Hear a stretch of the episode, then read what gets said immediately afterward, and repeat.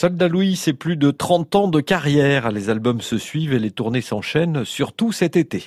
Alors au total, ce sont près de 12 albums publics et studios qui jalonnent la carrière de ce groupe mené par Serge Danet et Renaud de Tressan alias Gary Wickman. Entre chansons à boire, création rock et musique bretonne, Soldat Louis navigue sur un répertoire festif.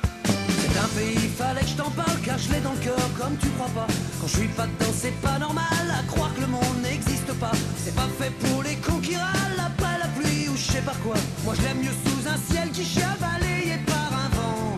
Nord. Du premier au nouvel album intitulé Quelques nouvelles du front, Soldat Louis revendique le mélange des musiques et des univers. On est des enfants du rock, mais on est des- aussi des enfants de Bretagne.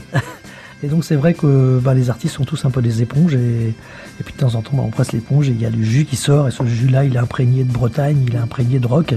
Alors voilà c'est un petit peu le son, euh, de, de- de- c'est un petit peu le son de cet album. Je pense qu'on retrouve dans tous les albums de Soldat Louis ce mélange entre le rock et, la musique euh, et, et l'utilisation d'instruments traditionnels. Le groupe Soldat Louis a plusieurs concerts à son agenda cet été.